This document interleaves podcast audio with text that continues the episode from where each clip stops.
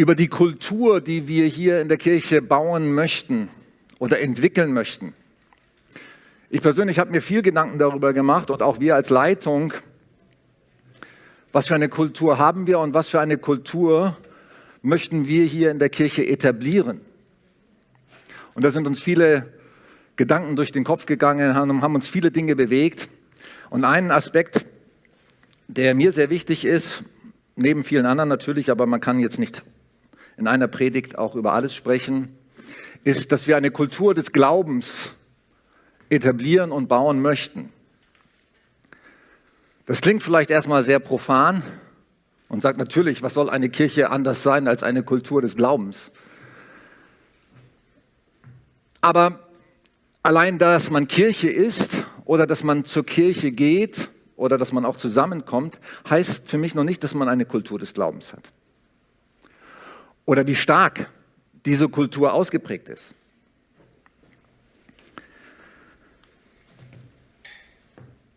Ich hatte gestern ein Taufgespräch mit vier Personen, die sich taufen lassen möchten, bei uns in der Kirche. Und ich merke, das sind Menschen, die Schritte im Glauben gehen wollen. Sie wollen das, was sie glauben, ausdrücken in einer, in einer Tat oder in einer Handlung, in etwas, was sie sichtbar machen. Und Glaube, der nicht in irgendeiner Form sichtbar wird, der ist kein Glaube. Und nur, dass wir uns versammeln, heißt noch nicht, dass wir glauben.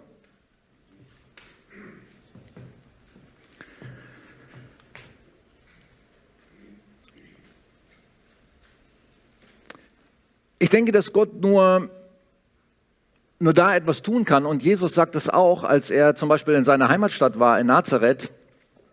Da sagte er hinterher, ich konnte leider nicht viel tun, weil so wenig Glauben da war. Das hatte auch damit zu tun, dass natürlich die Menschen ihn nicht als den Sohn Gottes gesehen haben, als den Messias, sondern, hey, das ist doch nur der Sohn des Zimmermanns. Den kennen wir doch. Sie haben nur das gesehen, was ihnen vor Augen war, was natürlich sichtbar war und nicht das, wer Jesus wirklich oder darüber hinaus war. Und das ist auch das, was, glaube ich, eine Kultur des Glaubens unterscheidet von einer Kultur des Unglaubens oder Nichtglaubens, dass wir über das hinaussehen, was sichtbar ist. Das ist auch die Definition, die im Hebräerbrief gegeben wird, dass Glaube sich dadurch ausdrückt, dass wir Dinge sehen, die unsichtbar sind, die noch nicht sichtbar sind. Und dass wir unser Vertrauen darauf setzen und unsere Hoffnung. Und der natürliche Mensch, und das sind wir in erster Linie mal alle, jeder von uns, ich auch, immer wieder oder ich hoffe immer weniger, aber wir sind natürlicher Mensch und geistlicher Mensch, wir sind beides. Aber der natürliche Mensch, sagt die Bibel, versteht einfach nichts von übernatürlichen Dingen. Der bewegt sich einfach nur in dem sichtbaren Raum. Das, was man sehen kann, was man berechnen kann, was man beweisen kann, was man anfassen kann. Damit rechnet der natürliche Mensch, damit äh, in dem Rahmen bewegt er sich. Er sieht nur die Umstände und er sieht nicht Gott dahinter. Und letztendlich dreht sich beim natürlichen Menschen alles darum, dass es letztendlich um mich geht und um meinen Vorteil, den ich aus Dingen ziehe. Wer bewegt sich von uns manchmal als natürlicher Mensch? Wahrscheinlich jeder muss sich das eingestehen. Aber einer, der Christ wird und der Jesus einlädt und sagt, ich möchte oder ich habe erkannt und ich habe verstanden, dass es über diese natürliche Welt hinaus eine übernatürliche Welt gibt, eine unsichtbare Welt gibt und eine Entscheidung trifft und sagt, ich lade Jesus ein in mein Leben, der wird nicht nur ein natürlicher Mensch, sondern gleichzeitig auch ein geistlicher Mensch. Die Bibel sagt dazu, er wird eine neue Schöpfung. 2. Korinther 5, Vers 17. Wer von neuem geboren ist, der ist eine neue Kreatur. Wer zum Glauben an Jesus kommt, ist eine neue Schöpfung. Das Alte ist vergangen und Neues ist entstanden. Das drücken wir ja dann auch zum Beispiel in der Taufe aus. Das, da komme ich nochmal später drauf, was das bedeutet. Und dieser geistliche Mensch, diese neue Geburt, die da in uns entsteht, dieser neue Mensch, der rechnet plötzlich nicht nur mit dem Sichtbaren, sondern auch mit dem Unsichtbaren. Der rechnet mit Gott. Dass Gott wirkt und eingreift in unser Leben. dass er etwas tut, was wir nicht im Griff haben, was wir nicht kalkulieren können, was wir nicht machen können. Dieser Mensch, dieser neue Mensch in uns, der weiß, es gibt in dieser unsichtbaren Welt, die man eben nicht fassen kann und schlecht beschreiben kann, da ist Gott wirksam. Und wir, dieser, dieser geistliche Mensch, der bleibt in Verbindung mit Gott, der hört auf, auf das, was Gott sagt. Und er, er handelt auch entsprechend nach dem, was Gott will und nicht nur, was der natürliche Mensch will. Jetzt könnt ihr euch selber ja auch mal fragen, wie viel ist denn bei uns oder bei mir selber und auch bei uns in der Kirche von dem Übernatürlichen, von diesem neuen Menschen, von dieser neuen Kreatur und von dieser Kultur des Glaubens sichtbar und wie viel von der natürlichen?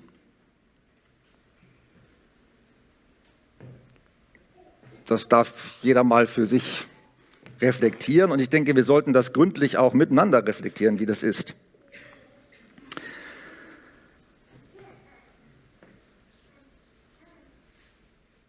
Ich habe jetzt, oder ich bin gerade dabei, das Matthäus-Evangelium durchzulesen, zum wiederholten Mal. Ich habe es schon oft gelesen, aber ich bin immer wieder neu begeistert, wie von überhaupt allen Dingen, die in der Bibel stehen. Und da wird sehr viel über Glaube gesprochen, auch über großen Glauben und kleinen Glauben. Es gibt eine Geschichte, die kannst mal die nächste Folie nehmen. Da sagt ein, ein Mann, der eigentlich aus einem nicht religiösen Kontext kommt, also ein römischer Hauptmann, zu Jesus, wenn du nur ein Wort sprichst, dann wird mein Knecht gesund. Also er hatte einen, einen Knecht, einen Mitarbeiter bei sich, der schwer erkrankt war und er hat wahrscheinlich auch eine besondere Beziehung zu ihm gehabt und hat ihn besonders gemocht oder er war ihm sehr wichtig und deswegen ist er zu Jesus gekommen und hat ihm gesagt, sprich nur ein Wort. Wir können mal den, den Text mal miteinander lesen auf der nächsten Folie. Als Jesus in Kapernaum eintraf, kam ein Hauptmann des römischen Heers zu ihm und bat ihn um Hilfe. Herr, mein Diener liegt gelähmt bei mir zu Hause und leidet entsetzlich. Jesus antwortete, ich will mitkommen und ihn heilen. Der Hauptmann erwiderte, Herr, ich bin es nicht wert, dich in meinem Haus zu empfangen. Sag nur ein einziges Wort, dann wird mein Diener gesund. Noch weiter. Auch ich stehe unter höherem Befehl und habe andererseits Soldaten, die mir gehorchen. Wenn ich zu einem sage, geh, dann geht er, befehle ich einem anderen, komm, dann kommt er.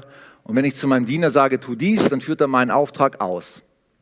Als Jesus das hörte, wunderte er sich und sagte, wunderte er sich sehr. Er sagte zu den Menschen, die ihm gefolgt waren, Eins ist sicher, unter allen Juden in Israel bin ich keinem Menschen mit einem so festen Glauben begegnet oder einem so großen Glauben, könnte man auch übersetzen. Und dieser Knecht wurde tatsächlich gesund. Dieser Mann hat, obwohl er nicht religiös war oder nicht religiös geprägt war, einen so großen Glauben gehabt, dass er gesagt hat, Jesus, Du musst noch nicht mal zu mir kommen. Du brauchst nur ein Wort sprechen. Und das, was du sagst, wird geschehen. Warum war sich dieser Hauptmann so sicher? Weil er hat in das Übernatürliche geschaut. Er hat gewusst, Jesus ist der Chef von einer Armee von Engeln. Das ist jetzt mal mein Rückschluss. Ihr könnt vielleicht andere Rückschlüsse ziehen. Aber so, so erscheint mir das, wenn er sagt, ich habe auch eine Menge Soldaten und ich weiß, wenn ich denen befehle, tu dies oder tu das, dann tun sie das auch. Und wenn du der Oberste bist, der Boss bist im Himmel, dann hast du deine Diener und da kannst du jetzt einen senden, der geht jetzt zu meinem Knecht und der macht den gesund, weil du bist ja Gott. Und wenn Gott was will, dann geschieht es auch. Ein ganz kindlicher oder einfacher Glaube. Aber ein großer Glaube, sagt Jesus. Er sagt, hey, so einen Glauben habe ich in ganz Israel nicht gefunden, obwohl die so viele Geschichten hatten und so viel wussten über Gott. Haben sie das trotzdem, haben sie nicht mit ihm gerechnet. Und als Gott auftrat unter ihnen als Mensch, haben sie ihn nicht erkannt. Und nicht gesehen und, und nicht geglaubt, dass wenn Jesus nur ein Wort spricht, dann geschieht es auch.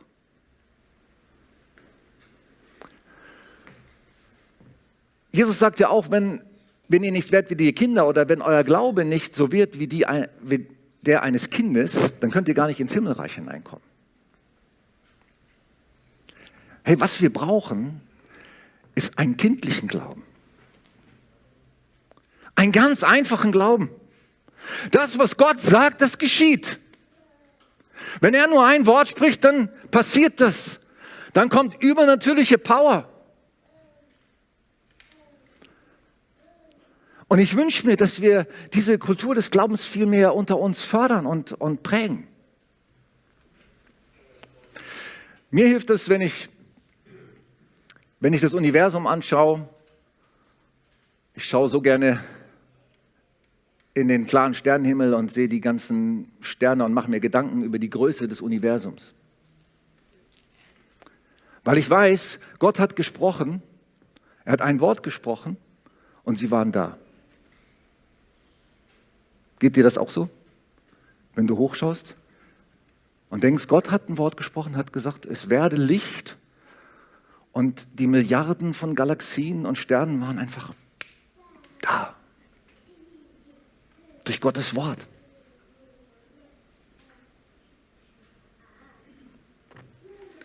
Überhaupt, wenn ich die Schöpfung anschaue und die, die Vielfältigkeit und die, die enorme Komplexität, Komplexität, sag ich mal, unserer Natur und aller Dinge und äh, des, des, ganzen äh, Systems, sag ich mal, aus dem Organismen bestehen und so weiter und auch Pflanzen, Bäume, Farben und so weiter. Das hilft mir in diesem kindlichen Glauben. Sie sagt, Gott, du hast ein Wort gesprochen und es war da. So einen großen Gott haben wir. Er spricht ein Wort und es geschieht.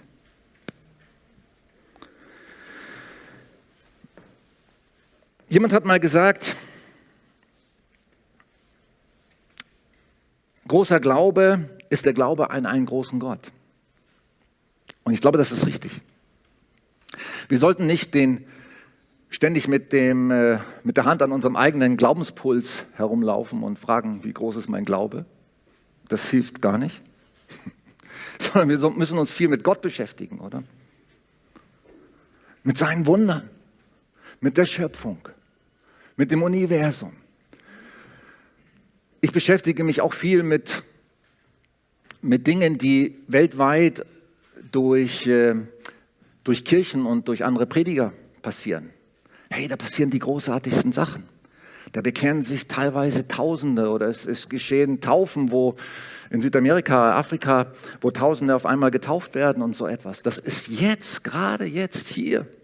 Gestern habe ich ein Video geschaut von Marseille, ein Freund von mir, Björn Lüttke, der war auch schon hier, hat hier auch schon gepredigt, schon viele, viele Jahre her. Die haben mitten in Marseille ein Riesen-Event gehabt und haben Menschen mitten auf der Straße getauft, haben dann riesen Taufbecken aufgestellt. Ich bin begeistert, wenn ich mitbekomme, was auf der Welt passiert. Gott ist an der Arbeit. Und es passieren die gewaltigsten Dinge auf der Welt, weil Menschen glauben.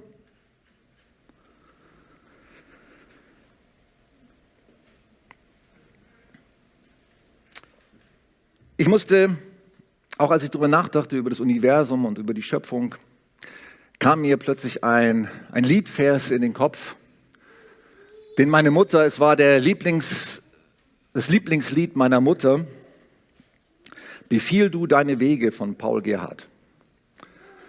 Und da kommt dieser Vers drin vor und der, der ging mir nicht aus dem Kopf. Ich denke, der Heilige Geist hat ihn so tief in mein Herz gelegt. Der Wolken, Luft und Winden gibt Wege, Lauf und Bahn. Der wird auch Wege finden, wo dein Fuß gehen kann.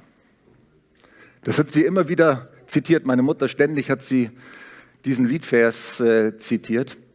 Und der kam mir so in den Sinn, wahrscheinlich weil sie ihn so oft gesagt hat. Und er hat mich auch so getröstet. Hey, der Gott, der ein Wort spricht und alles, was wir sehen, ist da, ist in Existenz, mich eingeschlossen. Der solche Macht hat, der hat auch die Macht, sich um alle meine kleinen Probleme zu kümmern. Und um deine auch. Und wir hören uns mal eine schöne Version von dem Lied an Lothar Kosse mit Albert Frey und Daniel Jacobi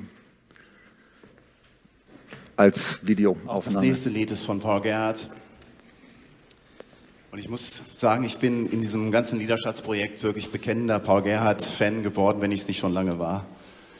Ich finde seine Texte und seine, seine Art, das Himmlische erdenhaft und real auszudrücken, einfach großartig. Und ich denke, wir können viel davon lernen als Songwriter, wirklich den Kopf im Himmel zu haben, aber mit den Füßen auf dem Boden zu stehen. Nicht nur das eine zu betonen, sondern wirklich Herz und Himmel zusammenzubekommen. Es gibt ein Lied, was ich mir ausgesucht habe beim Liederschatz aufnehmen. Wir haben das alles schön gemeinsam aufgenommen in tagelangen Sessions, haben uns eingeigelt in einem Studio. Es war ein herrlicher Prozess. Wir haben es mehrfach gemacht, jetzt zum sechsten Mal. Und äh, ein Song davon ist Befiehl du deine Wege, den wir mit euch singen wollen.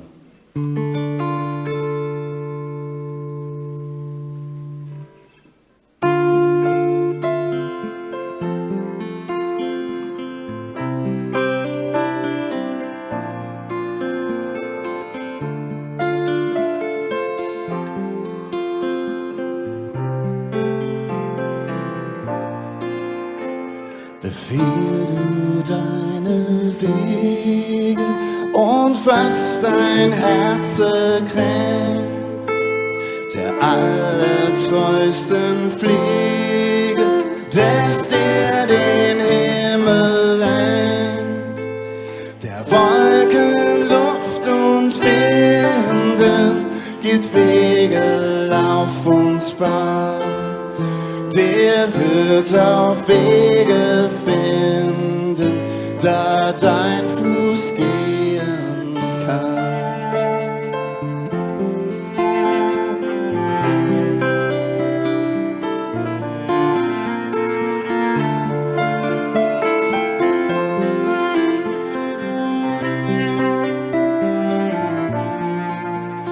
Dem Herrn musst du trauen wenn soll wohl ergehen. Auf sein Werk musst du schauen, wenn dein Werk soll bestehen. Mit Sorgen und mit Grämen und mit selbsteigener Pein lässt Gott sich gar nichts nehmen es muss erbeten sein. Es muss erbeten sein.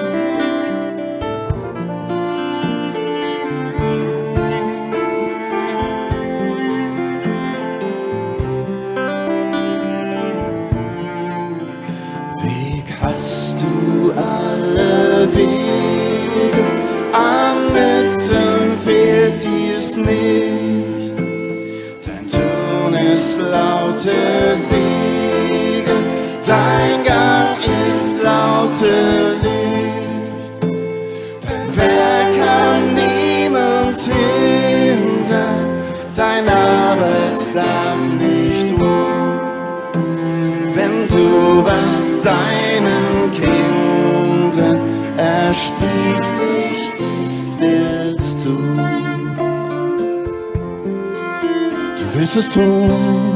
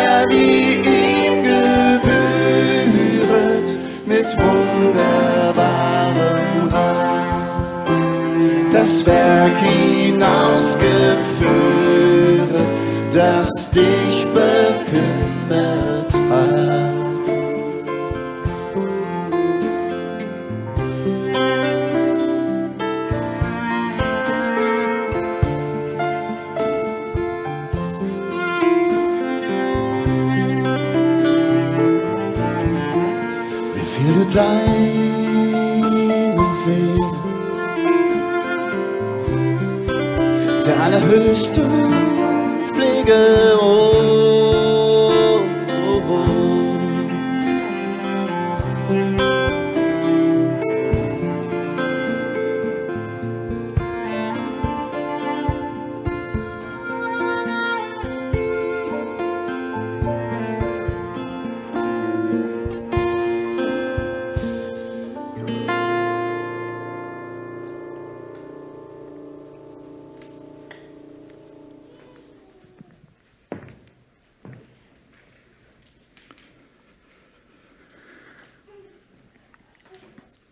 Als ich mir dieses Lied angehört habe heute Morgen, da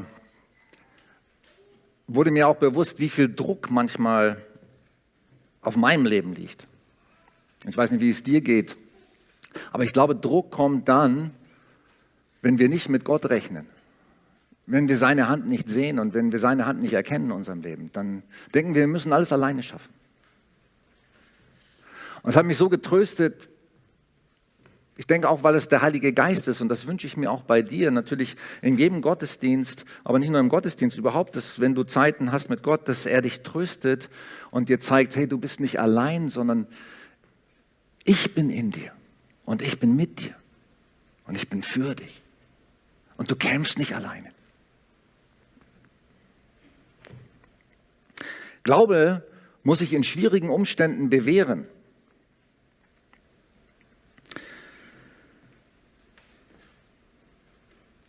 Wir lesen die nächste Bibelstelle, auch wieder aus dem Matthäusevangelium auf der nächsten Folie. Danach stieg Jesus in ein Boot und fuhr mit seinen Jüngern weg. Mitten auf dem See brach plötzlich ein gewaltiger Sturm los, sodass die Wellen über dem Boot zusammenschlugen. Aber Jesus schlief. Da liefen die Jünger zu ihm, weckten ihn auf und riefen, Herr, hilf uns, wir gehen unter. Jesus antwortete ihnen, warum habt ihr Angst? Vertraut ihr mir so wenig? Dann stand er auf und befahl dem Wind und den Wellen sich zu legen und sofort hörte der Sturm auf und es wurde ganz still. Alle fragten sich voller Staunen, was ist das für ein Mensch? Selbst Wind und Wellen gehorchen ihm. Glaube muss sich bewähren in schwierigen Umständen. Also wir sollen uns nicht wundern, wenn Stürme und schwerer Wellengang in unser Leben kommen in unterschiedlichster Form. Das muss sein. Weil Glaube kann sich nur unter solchen Umständen bewähren. Wenn alles glatt läuft, ist es leicht zu glauben und Gott zu preisen und zu loben, oder? Aber wenn es richtig schwer wird, wenn es hart auf hart kommt, dann ist unser Glaube gefragt. Und Jesus kritisiert seine Jünger hier an dieser Stelle und sagt, warum seid ihr so kleingläubig? Warum habt ihr so wenig Vertrauen? Warum fürchtet ihr euch?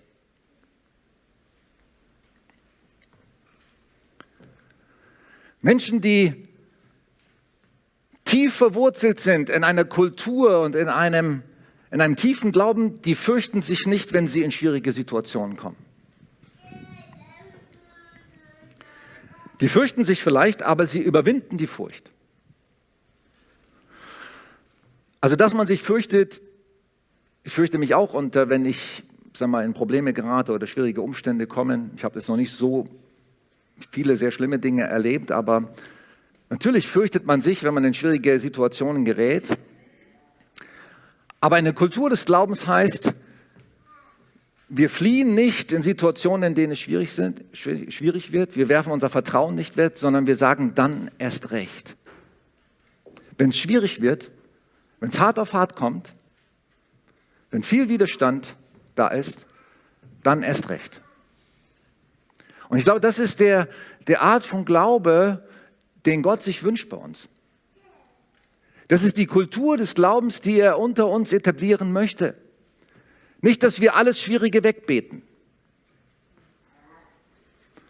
sondern dass wir in schwierigen Situationen sagen, Herr, du bist da.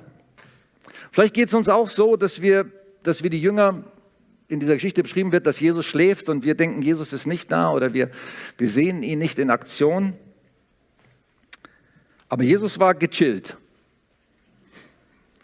Selbst im Sturm gechillt. Warum? Er war tief gegründet im Glauben. Er hatte ein tiefes Vertrauen, dass die Pläne seines Vaters im Himmel in seinem Leben zustande kommen würden. War sich Jesus dessen bewusst? Ich meine, er hat auch Situationen gehabt, in denen er Angst hatte. Er hatte Angst vor den Schmerzen, als er wusste, er geht ans Kreuz. Und er hat gekämpft mit, diesem, mit dieser Entscheidung, sich, sich für uns hinzugeben.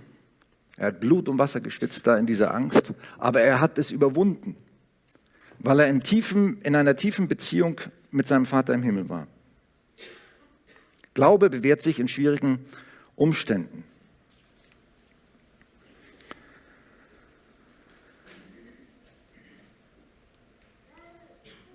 Ich frage mich und ich frage euch und ich frage uns, warum kommt ein Mensch oder auch eine Kirche nicht in die Bestimmung, die Gott für ihn hat? Was denkt ihr?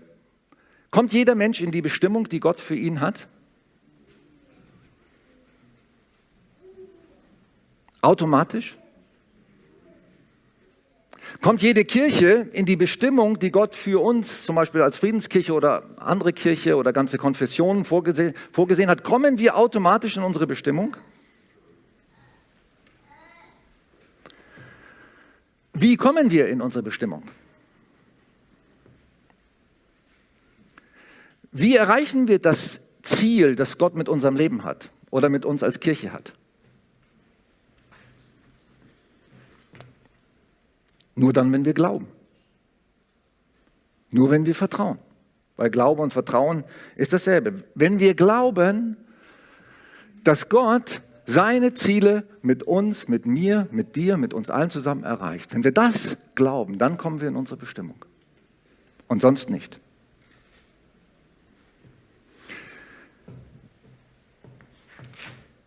Im Hebräer 3, Vers 19, das ist der nächste Bibelfest, sie konnten ihr Ziel, das von Gott verheißene Land, nicht erreichen, weil sie Gott nicht vertrauen wollten. Hebräer 3, Vers 19.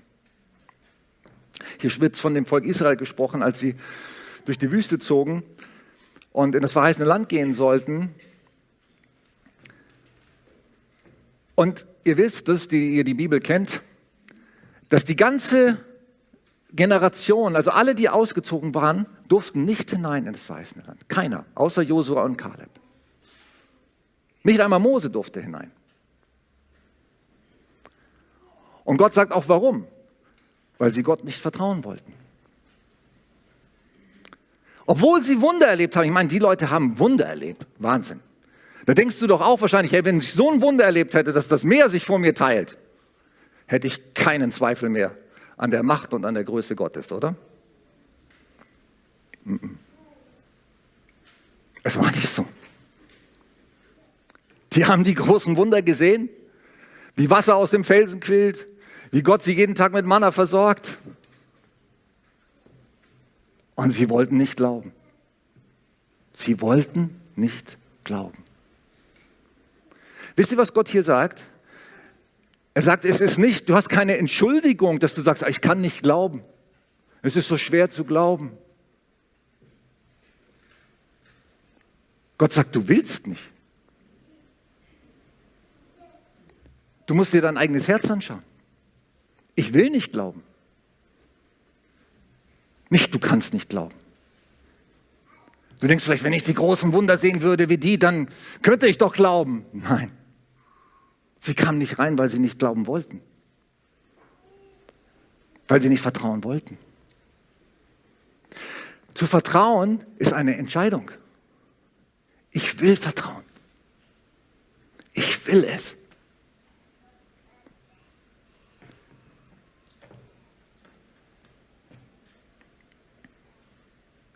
Ich komme oft an den Punkt, so wie dieser eine Mann, der zu Jesus kommt und sagt, ich glaube, hilf meinem Unglauben. Das kommt erst später die Folie, aber ich habe es jetzt ein bisschen vorgezogen. Ich bin oft an dem Punkt, dass ich sage, hey, ich erkenne meinen eigenen Unglauben, dass ich nicht glauben will, weil ich so ängstlich bin, weil ich so nur der natürliche Mensch bin, der nicht ins Übernatürliche hineinschaut. Hilf meinem Unglauben.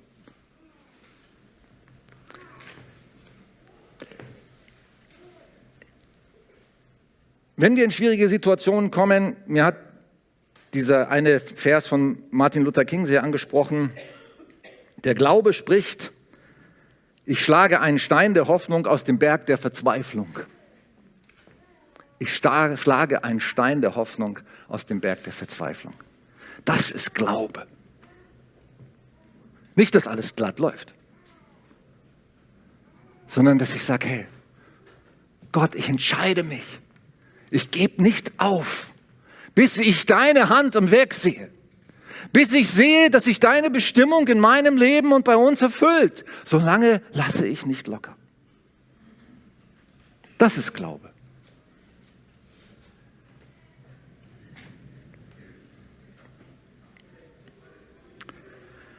Es gibt so tolle Geschichten. Wie gesagt, ich lese gerade Matthäus. Zum Beispiel Jairus, der Vorsteher der Synagoge. Er kommt zu Jesus, seine Tochter ist gerade gestorben und er sagt, wenn du aber deine Hand auf sie legst, dann wird sie wieder leben.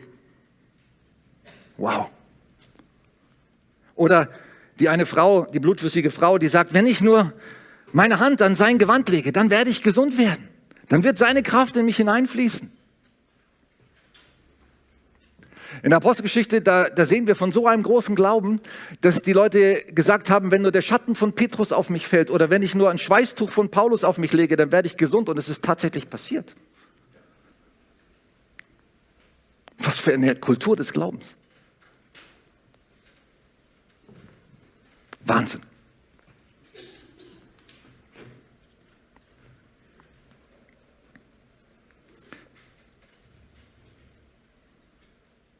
Er fragt manchmal seine Jünger, glaubt ihr, dass ich das tun kann?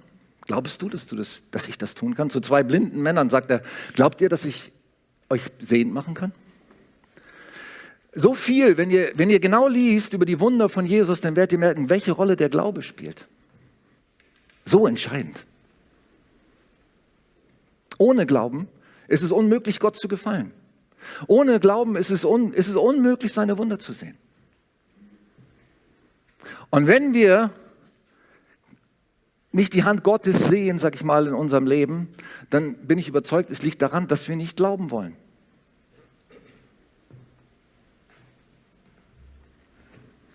Und dann müssen wir eine Entscheidung treffen. Meine Frau hat äh, mit einer Freundin, mit der sie zusammen die Bibelschule besucht hat, wo ist Florenz? Ich weiß gar nicht, bist du irgendwo hier? Ach, sie ist drüben, okay.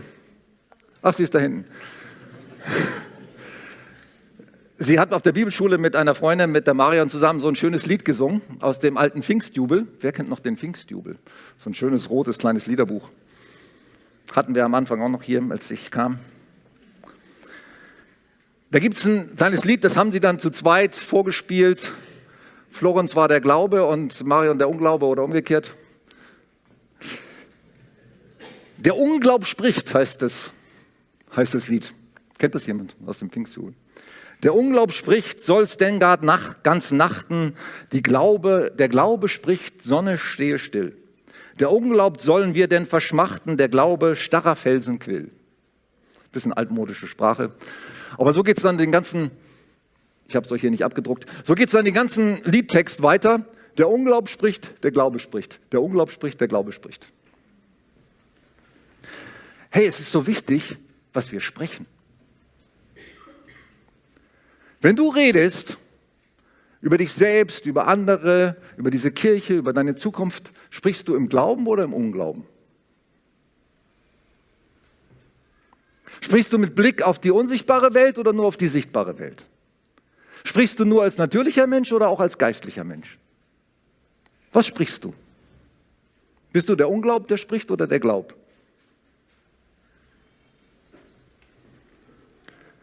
Was wir sprechen, zeigt, was wir glauben. Und natürlich auch, was wir tun, sagt, was wir glauben. Der Unglaube äußert sich in Furcht und lähmt. Wenn wir gelähmt sind, wenn wir nichts mehr tun, wenn wir nichts mehr bewegen, wenn wir nichts mehr verändern in unserem Leben, wenn sich nichts mehr verändert, dann sind wir gelähmt. Dann sind wir voller Furcht, weil wir denken, es könnte ja alles nur noch schlimmer werden. Bleiben wir zumindest bei dem, was wir haben. Das Volk Israel hat gesagt, besser noch wäre, wir würden zurückgehen nach Ägypten, weil da hatten wir wenigstens Fleischtöpfe, da waren wir zwar Sklaven, aber da wussten wir, was wir haben. Das ist der Unglaube. Der Glaube geht vorwärts. Der Glaube will was verändern. Der Glaube ist mutig. Wir sehen das bei David und Goliath zum Beispiel. Hey, das ganze Volk, die ganze Armee war gelähmt von diesem einen Mann. Und dann ist zum Glück einer aufgestanden. Einer, der Glauben hatte. Gesagt, hey, das kann doch nicht wahr sein. Wir haben doch einen großen Gott.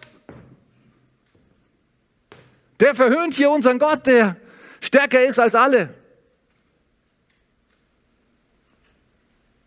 Und ist aufgestanden und ist losgegangen. Er hat gesagt, ich lasse es nicht dabei.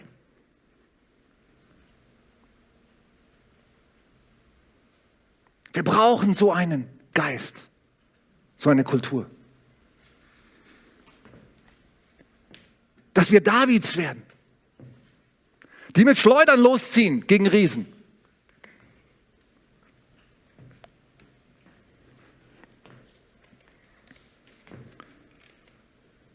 Mir gefällt eine Aussage von Reinhard Bonke, auch einer meiner großen Vorbilder als Evangelist. Er hat gesagt, wenn du schon zweifelst, dann zweifel an deinen Zweifeln. Doubt your doubts. Doubt your doubts. Zweifel nicht an Gott, sondern zweifel an deinen Zweifeln. Doubt your doubts. Das hat er so oft gesagt auf unseren Konferenzen.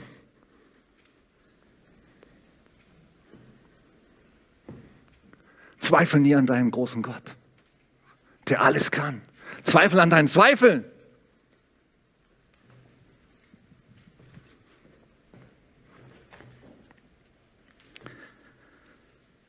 Glaube geht voran und er packt Dinge an. Er ist risikobereit. Ich glaube, hilf meinem Unglauben. Das habe ich schon gesagt, Markus 9, Vers 24.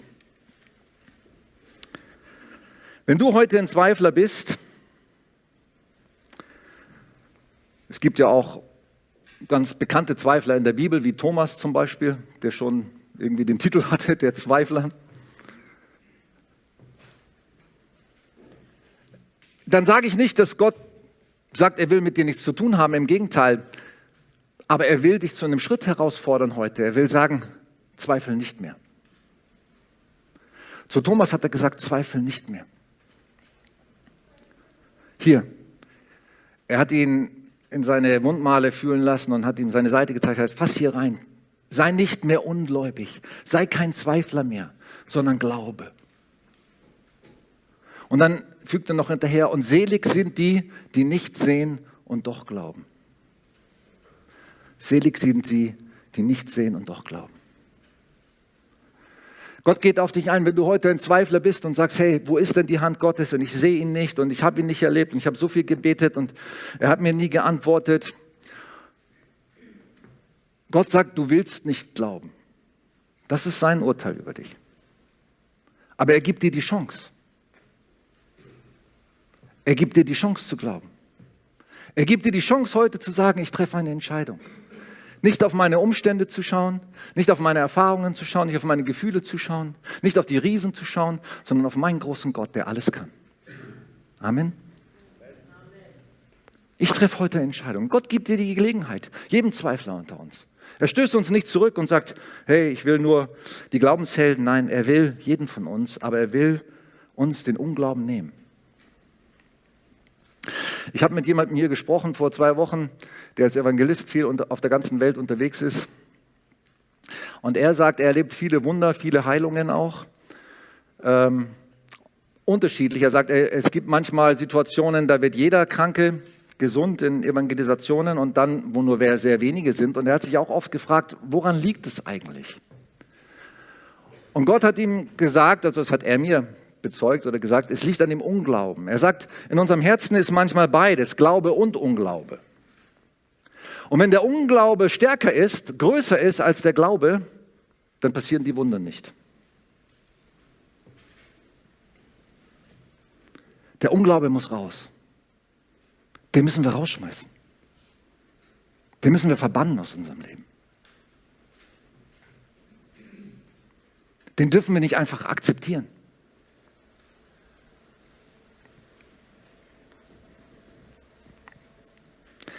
Glaube führt zu Gehorsamschritten. Glaube führt dazu, dass du sagst, ich tue das, was Gott will, weil ich weiß, er ist der Boss und nicht ich. Wenn Menschen in die Taufe, einen Schritt der Taufe gehen, dann deswegen, weil sie sagen, ich bin ein Gehorsam, ich gehe einen Schritt des Gehorsams. Jesus hat mir das gesagt, ich soll mich taufen lassen, also tue ich es auch. Das ist ja nur ein Anfangsschritt, es ist ja einer von tausenden Schritten, die wir gehen müssen. Ich will die Taufe gar nicht überhöhen. Aber es ist einer der Schritte. Und es passiert nur etwas, wenn wir Schritte im Glauben gehen. Sonst passiert nichts. Wenn du gehorsam bist, wenn du hörst, wenn du sagst, Gott rede zu mir, zeig mir durch dein Wort oder durch den Heiligen Geist oder such Menschen, die prophetisch begabt sind oder die dich beraten oder mentoren und bete mit ihnen, zeig mir den Willen Gottes, was ist als nächster Schritt für mich dran? Und dann, wenn du gehorsam bist, dann passiert was. Dann kommt Power. Und Glaube bringt uns auch in eine Ruhe hinein, in einen tiefen Frieden. Es heißt da im Hebräerbrief, sie konnten nicht in die Ruhe Gottes eingehen, weil sie nicht geglaubt haben. Glaube ist nicht so eine permanente, kein permanenter Aktionismus, so nach dem Motto, ich muss ständig irgendwie was am Laufen halten, schon gar nicht aus eigener Kraft. Glaube ist, dass ich in eine tiefe Ruhe vor Gott auch hineinkomme und ich weiß, ich werde die Schritte gehen zu dem Zeitpunkt, wenn sie dran sind. Ich bin bereit. Und ich komme zur Ruhe da drin, dass Gott alles vorbereitet hat. Ich tue mich da selber, tue mir da selber sehr oft sehr schwer. Aber Gott will uns heute, jeden von uns, in diese Ruhe auch hineinbringen. In diese Ruhe vor ihm und dass wir wirklich hören können, was ist der nächste Schritt? Was ist als nächster Schritt des Glaubens für mich dran? Wo soll ich sichtbar machen? Mit meinem Leben. Und ich glaube, die Kultur des Glaubens unter uns kann nur dann entstehen, wenn jeder einzelne Schritte des Glaubens geht. Und ich glaube, für jeden von euch, für jeden von uns sind Schritte dran. In ganz unterschiedlicher Form. Aber was für eine Power, wenn wir diese Schritte gehen.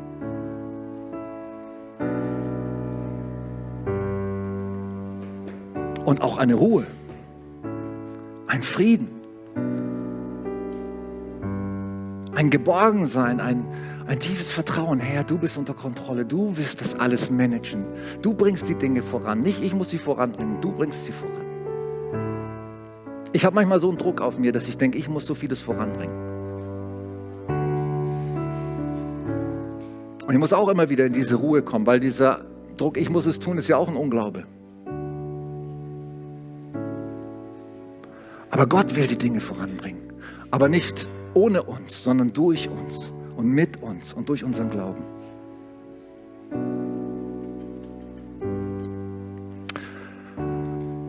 Wir gehen jetzt in die Zeit der Anbetung und auch des Abendmahls miteinander. Wir feiern jetzt auch das Abendmahl. Wir kommen auch in diese Ruhe hinein vor ihm, dass Jesus gesagt hat, es ist vollbracht. Für deine Erlösung, für deine Errettung musst du nichts mehr hinzutun. Ich habe für dich bezahlt. Ich habe für dich geblutet. Es ist nicht deine Anstrengung, irgendwie besser zu werden von mir. Das habe ich alles getan für dich. Komm in diese Ruhe heute. Und komm in diese, in diese Haltung, wo, wo der Geist, wo dein Geistlicher, der neue Mensch genährt wird und gestärkt wird. Und nicht der natürliche Mensch, der ständig nur auf sich selber und auf die Umstände schaut. Schau auf Gott und lass uns auf Gott schauen, lass uns von ihm empfangen, lass uns in diese Gegenwart Gottes eintauchen. Und das zulassen, dass der Heilige Geist in uns diesen Glauben freisetzt. Josua und Kalebs. Ich möchte ein Josua sein oder ein Kaleb. Ich möchte eine Kirche voll Josua und Kalebs. Die alle hineingehen in das verheißene Land. Die alle hineingehen in die Ruhe. Danke, Vater. Danke, dass du hier bist. Danke, dass du uns so liebst. Danke, dass du uns so kennst. Lass uns aufstehen miteinander. Danke, dass du mit uns vorangehst, dass wir hier eine Kirche des Glaubens sind. Nicht eine Kirche, die auf, mit menschlichen Mitteln rechnet, sondern mit dem allmächtigen Gott, mit dem Schöpfer von Himmel und Erde, der alles kann, der alles kann. Und Herr, ich danke dir, auch wenn wir in Stürmen sind, auch wenn wir in Schwierigkeiten sind, Herr, dann sagen wir erst recht. Erst recht dann vertrauen wir auf dich. Erst recht sagen wir, dann wollen wir uns bewähren und uns nicht fürchten. Wenn Riesen auftauchen, wir lassen uns nicht lähmen mehr. Wir gehen voran, wir, wir, wir hauen die Riesen um. In deinem Namen, Jesus.